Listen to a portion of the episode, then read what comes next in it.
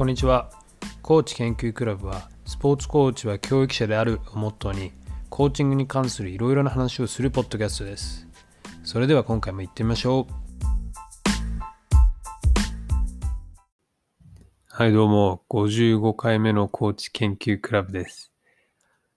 えーまあ、ゾロ目会ということで、またお便りの会をやります。前回やってなかったんで44回目。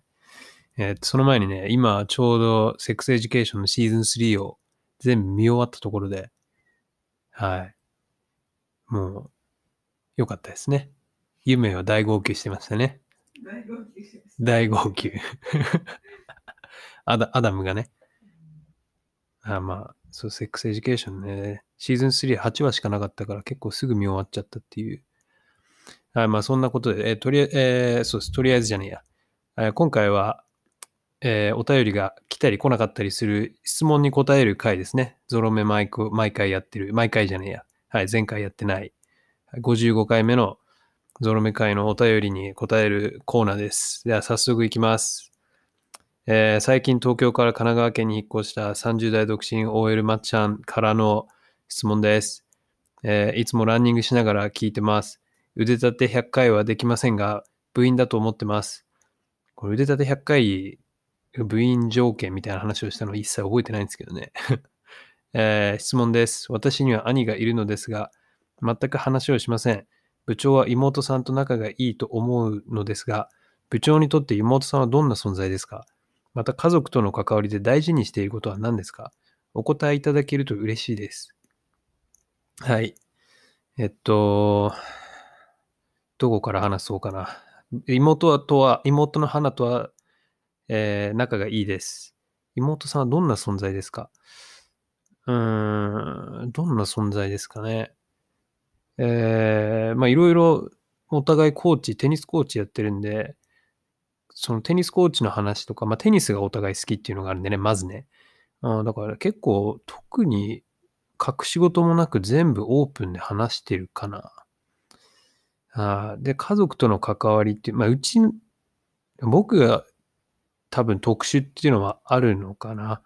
あの、オーストラリアはもう高校から来たんで、だから早い段階で家を出ちゃったんで、16とかでもう実家は出てるんで、えっとね、だから、ちょっとその関わり方みたいなのが一般家庭とは少し違うのかな。もうちょっとこう、実家にね、せめて高校ぐらい終わるまでは大体みんないると思うんですけど、こう、例えば妹とかも早い段階から離れちゃってる分、今いろいろ、えー逆に話せるのかなと。もし僕がずっと実家にそのまま住み続けててっていう関係だったら、また少し違ったのかなとも思わなくもないけど、まあでもうちの家庭環境を考えると別に同じことだったのかなとも思うかな。その、うちは基本的に、えーまあ、全員が全員結構仲良くやってて、で、もともと子供の時もね、あの、反抗期みたいなのがほぼなかったんですよね。でこれね、あの、今日このメッセージ見てて、メッセージ見てっていうか、この質問を考えてた時に思ったんですけど、まあ、やっぱね、僕も妹もテニスをこうちっちゃい時にガツガツやってたんで、家にいる時間っていうのがね、比較的少なかったと思うんですよ。その、えースクールとかに通ってない、スクールでスポーツとかやってない人、部活とかの方がまだ多分家に帰るのも早かったし、ら僕らもう練習終わって帰ったら9時過ぎとか、9時回ってるみたいな夜。だから夜ご飯食ったらもう寝るみたいな。で、勉強あるんだったら夜ご飯食って勉強して寝るっていう感じだったんで、でね、ほら、朝も学校行っちゃうじゃないですか。で、週末も練習あるんで、だからね、家にいる時間少ない分、やっぱ親と一緒にいる時間とか関与してる時間っていうのが短いとか少なかった気もする。多分。他の家庭がわかんないんで何とも言えないですけど。でそれはね、ある程度いい距離感だったのかなと。で特に僕の場合はもう10、えーあれ何歳からだろう。中1ぐらいからは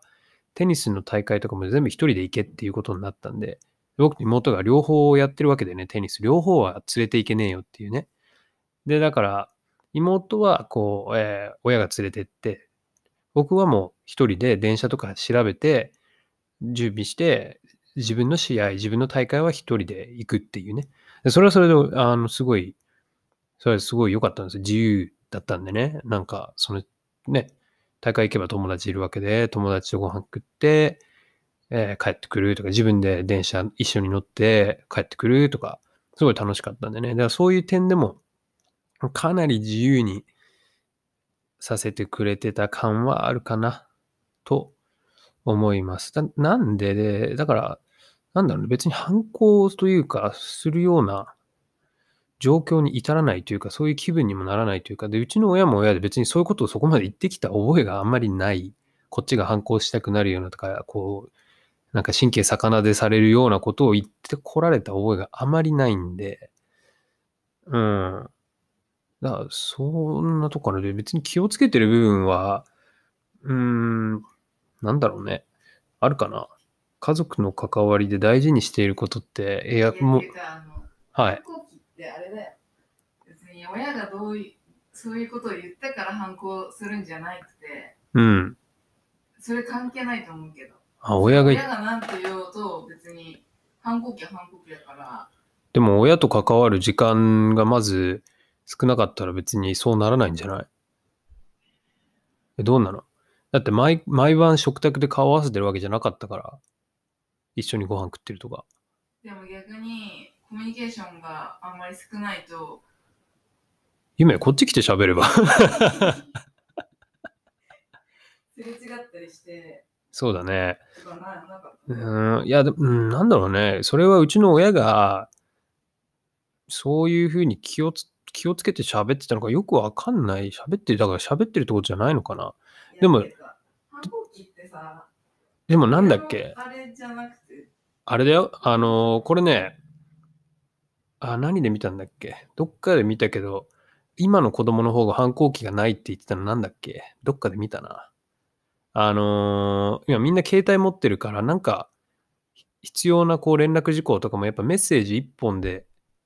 入れられるから、別にそんなに反抗期がないって言ってたのをどっかで見た気がするんですけど。今日はあの晩ご飯いらないとか、そういうあそうそうそう今日はそう今日はご飯帰食ってた食べて帰るからっていうメメッセージとかポンって LINE に1本入れるだけで済むから、その辺のこう、えー何？なんで連絡もしないの的な、そういうのがないからね、親はちゃんと把握してるからどこにいるかとか。だから今の子は、あの、反抗期少ないって聞いたんですけど、本当なのかな？そういうの本当にあんのかな？まあいや、あの、ととにかく、だから家族との関わりで気をつけてることっていうのを言おうと思ってたんだ。は、あの、ファミリーファーストっていうのを大事にしてます。今特にね、家族との距離があるんで、まあなんか起こった時に家族にとっさに会えないんで、らまあできるだけまめに連絡を取ったりとかね、家族の大事さっていうのは、やっぱり海外に住んでると、えーしみじみ思うからで、まあもともとね、そのオーストラリアとか、多分ね、オーストラリアとかその英語圏の国とかの、まあヨーロッパもそうなのかな、こう家族を大事にする感がね、すごいから、あの、そそれとこっちの国と比べると日本ってね、結構家族感がすごいあっさりしてる気がするんです。あの、多分何かしらが起きない限り。うん、普段からこう、すごい家族が、家族がっていう感じにはあならないじゃないですか、日本って。すごい家族大事だから、みたいなね。うん、でもやっぱこっちはクリスマスとか、なんかね、家族の集まりで絶対集まったりだとか、すごい家族ってものを、あの、なんだろう、優先順位が高いんですよね、生活の中で。で、まあそういうのはやっぱ見習った方がいいかなと僕は思ったんで、家族はナンバーワンだと。で、自分の家族もやっぱりナンバーワンだと思ってます。はい。まあそんな感じでいいですかね、この最初の質問は。夢、こっちで喋ればいいんだよ。なんか言いたいときは。あ次の質問です、えー東京都調布市在住の匿名希望さん、20代女性からの質問です。えー時代の流れとともに子供たちの性質も変わってきていますが、現代の子供に必要な指導法はどんな指導法だと思いますか？ネット社会で情報も多く、ゲームばかりやる子がたくさん、いかに手軽に物事を済ませるかを考えている子が多かったり、アクティブに外で遊ぶ子や自然の中で汗を流して遊ぶ子が減っている気がします。あとは辛いことはやらないという子が増えているように感じています。昔なら木登りしたり、鬼ごっこしたり、お父さんと公園でキャッチボールしたりして、自然とコーディネーション能力が身につきましたが、今はコーディネーションプログラムを作って、その中で意図的にコーディネーション能力を高めようとしています。こんな時代の子たちをうまく指導するいいアイディアはありますか？究極の質問ですね。高知研究クラブの存在意義ですね、これは。えー結果から言うと、答えは僕には分かりません。ただ、えーうーん、思う、僕が思うことは、もちろん現代の、えー何、現代の子供、時代の流れとともに子供たちの性質は変わっているのは間違いないですよね。子供たちだけじゃなくてみんな変わってるからね、それは。と思います。えーもうまあ、そのスマホが出てきたりだとか、例えばね、例えばの話。今で言えばコロナがあったりだとか、これはもう、世界中誰しもの人が影響を受けて、これは多分後々に残る影響なんで、みんな変化していく。うん、変化していかない人はいないと思うんでね。毎日変わってってるんで、みんな。で、だから、多分、現代の子供に必要な指導法はどんな指導法なんだろうな。うん、でもそれはじじ現場でやってるコーチたちが一番分かってるんじゃないのかな。多分。うん。あの、とにかくやっぱり僕が気をつけてるのは、自分の小さい時がこうだったから、教わり方がね。自分のコーチたちがこうやってきたから、っていうふうには思わないようにしてます。だから昔はこうだったみたいなことは絶対、えーまあ、考えても絶対に言わないそこは。あの自分の昔と子供今の子供たちは比べないようにしてます。だって違うから、状況も環境も。えーあのー子供たちが外で遊ぶ機会が減ったっていうのは、まあ、もしかしたら本当にそうなのかな。僕ちょっとね、えー多分、そういうことは起こってるなってみんな言うじゃないですか。今はこう、もう画面見てて、外に出てかないからってみんな言ってて、で、なんだろう。一応オーストラリア、スポーツオーストラリアから出てたなんか統計調査みたいなのにも、その13歳から17歳の子供たちのスポーツというか運動系のなんかアクティビティへの参加率がそこから低下していると。ただ、それは13歳から17歳で、それまではね、結構多いんですよ。スポーツプログラムやってる子はね、ほぼ90%ぐらいまでいってるんで、っていうことは、あの、ほとんどの子供は何かしらスポーツはやってる。で、スポーツに関わりはどこかしらである。これはオーストラリアの話ですけどね。で、13歳から17歳で参加率が下がるっていうことは、何かしらそこのプログラムであったか、えーまあ、何かしらの影響があって、やらないっていう、その、やってたものをやめたっていうことなんで、そそういう考え方なんじゃないかな。だから子供が、でこれは、まあ、まあ、もう一回言いますけど、オーストラリアの話で、だから子供が、えーやらない、遊んでない、こう、動いてないってわけではなさそうう。ん。というか、多分思うのは、今はもうその運動だとかっていうものを、こう、クラブでレッスンとして受けるっていう方が、一般になってきてる。その、自分で外で走って遊んだりだとか、あの、習い事をみんな、大体どこもやってる。で、それはもしかしたら、その、ああの、スポーツっていうものの敷居が、えー低くなったのが一つあるかもしれないし、でもしもう一つ考えられるのは、まあ、もちろんオリンピックとか日本はあったんで、スポーツっていうものがだんだんと一般的になってる。その日本人の中でもやっぱりスポーツっていうものをこうみんなやろうとか、スポーツが好きっていう風になってきてるっていうのがあるんじゃないかな。これ僕もどっかでね、誰が言ってたのか覚え、どこかの、えー、な、なんだ見たんだったっけな。未だにやっぱりね、日本でスポーツっていうのはマイノリティなんじゃないかっていうことを言ってる人の話を見たんですよね。で、それはあるのかなって。自分があのずっとスポーツの環境で育ってきてるけど、日本っていう国ではまだまだスポーツっていうものは、そこまで発展しきってないのかな。このオリンピックでまあやっとこう、花開くとかそういう感じなのかな。もしかしたらね。その文化っていうとこまで根付いてない。で、だから、まあもしかしたら外で遊ぶのも減ってるかもしれないけど、逆に習い事でスポーツをやる子は増えてきてるんじゃないかなと。で、まあっていうことは、もしかしたらこの先、日本でもこう、多種目やる子とかが増えてくるかもしれない。もし習い事のスポーツっていうのがね、すごく増え、あの、文化としてね、根付いていくんであればね、ということです。えー、なんで、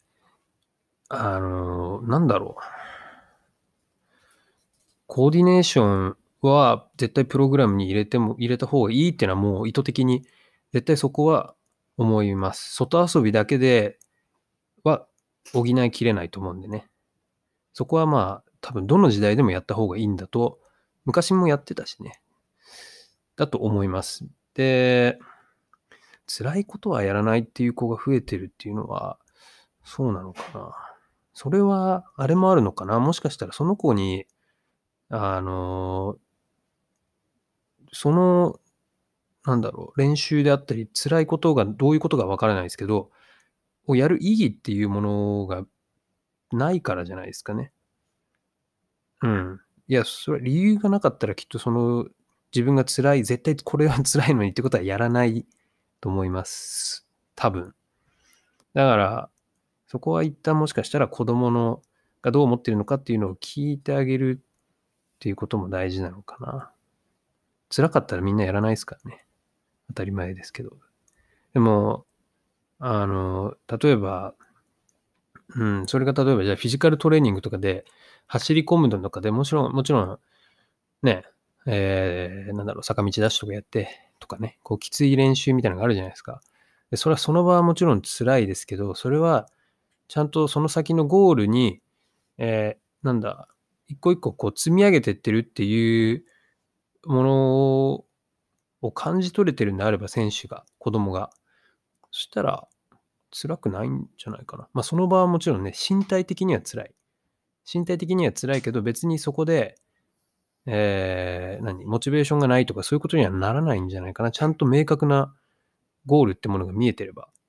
それがなかったらもちろん、ただ単に体が辛いだけで意味もわからなくやってたら、それは多分やらないっていう方に流されやすいんじゃないかな。とか思ったりもします。多分ね。えーっと、アクティブに外で遊ぶ子と自然の中でっていうのは、まあやっぱ、これは社会的問題なのかな。うん。公園が減ったりしてんのかな？時間がないのかな？やっぱさっき言った習い事がやっぱり多いっていうのは大きいんじゃないかな。まあでも中学まで行けばみんな部活になっちゃうから、それはそれである程度運動部入っちゃえばね、運動はしてるのは間違いないですよね。まあゲームっていうところは、あの、あれですね、ゲームばかりやる子がたくさんいるっていうのは僕は、えー、前回も言いましたけど、ゲーム好きな人としては全然子供はゲームやってもいいと思う、えー、方なんで、だど、ど、あの、ね、1日5、6時間とかやられちゃったら、それはダメでしょってなっちゃうけど、だからやることはちゃんとやるであれば、ゲームをやる、やるのは別に構わないと思います。ただそこのメリハリはもちろんちゃんとつけなきゃいけないよ。で、そこを、なんだろう。ちゃんと指導していけば、別にゲームはいいんじゃないですかね。ゲームは、まあいろいろプラスな面もあると思うし、息抜きにもなるから、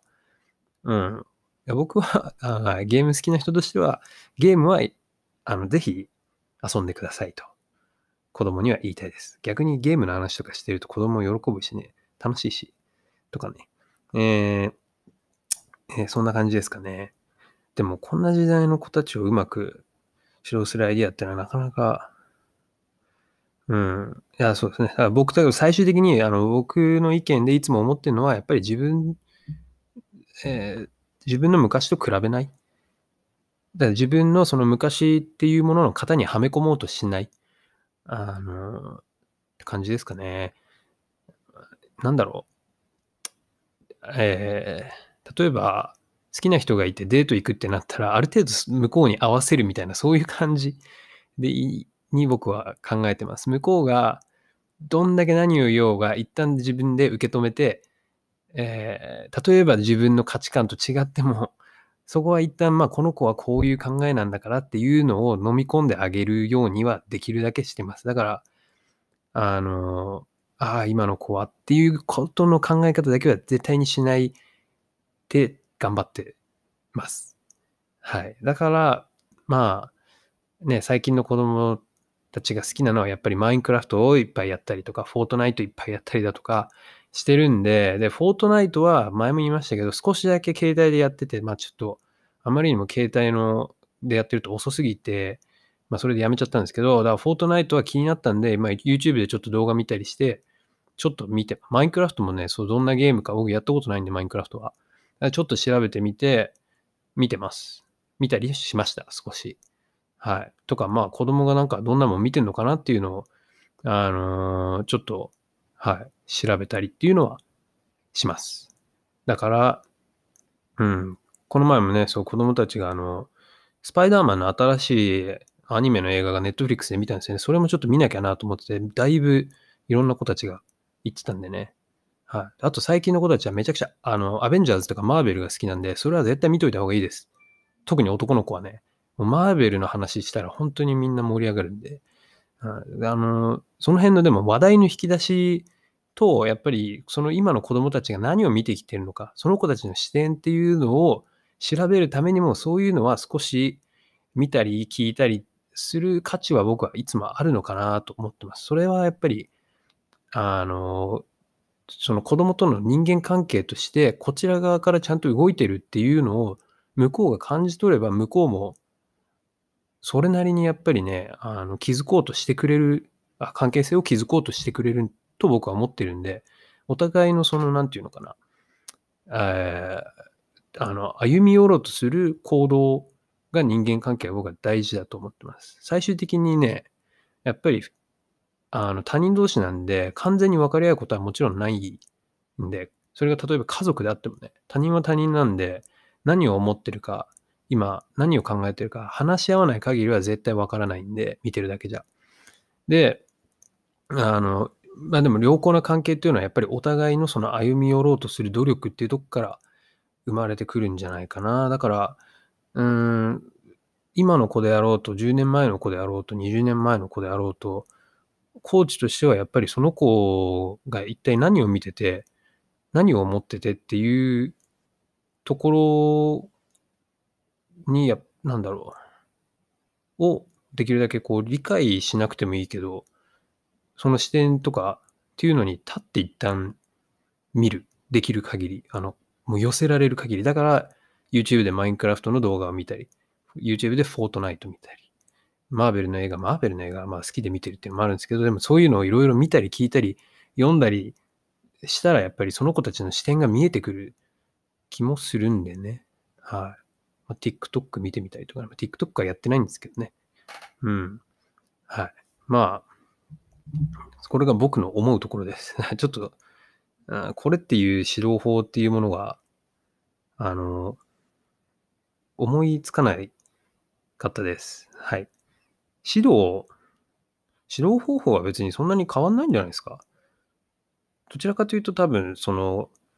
えーその子たちが、今も言った通りだから、その子たちの見てるもの、聞いてるものが変わってきてるっていうだけだから、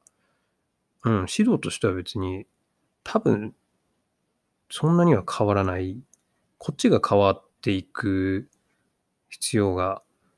あるのかな、もしかしたら。合わせていくというか。合わせるもちょっと違うな。まあいいや。まあでも、そう、こちらが柔軟性をちょっと出す必要があるのかな。子供はやっぱり変わらないと思うんで、僕らでもその子供たちを自分らの思ってる理想とかの型にはめるっていうのは僕らの仕事じゃないので、はい。今の子供たちのそのままを伸ばしてあげるっていうのがいいんじゃないかな。はい。あまあ、今日はそんな感じです、そんなお便りの質問のコーナーでした。はい。じゃあ、まあ次回もよろしくお願いします。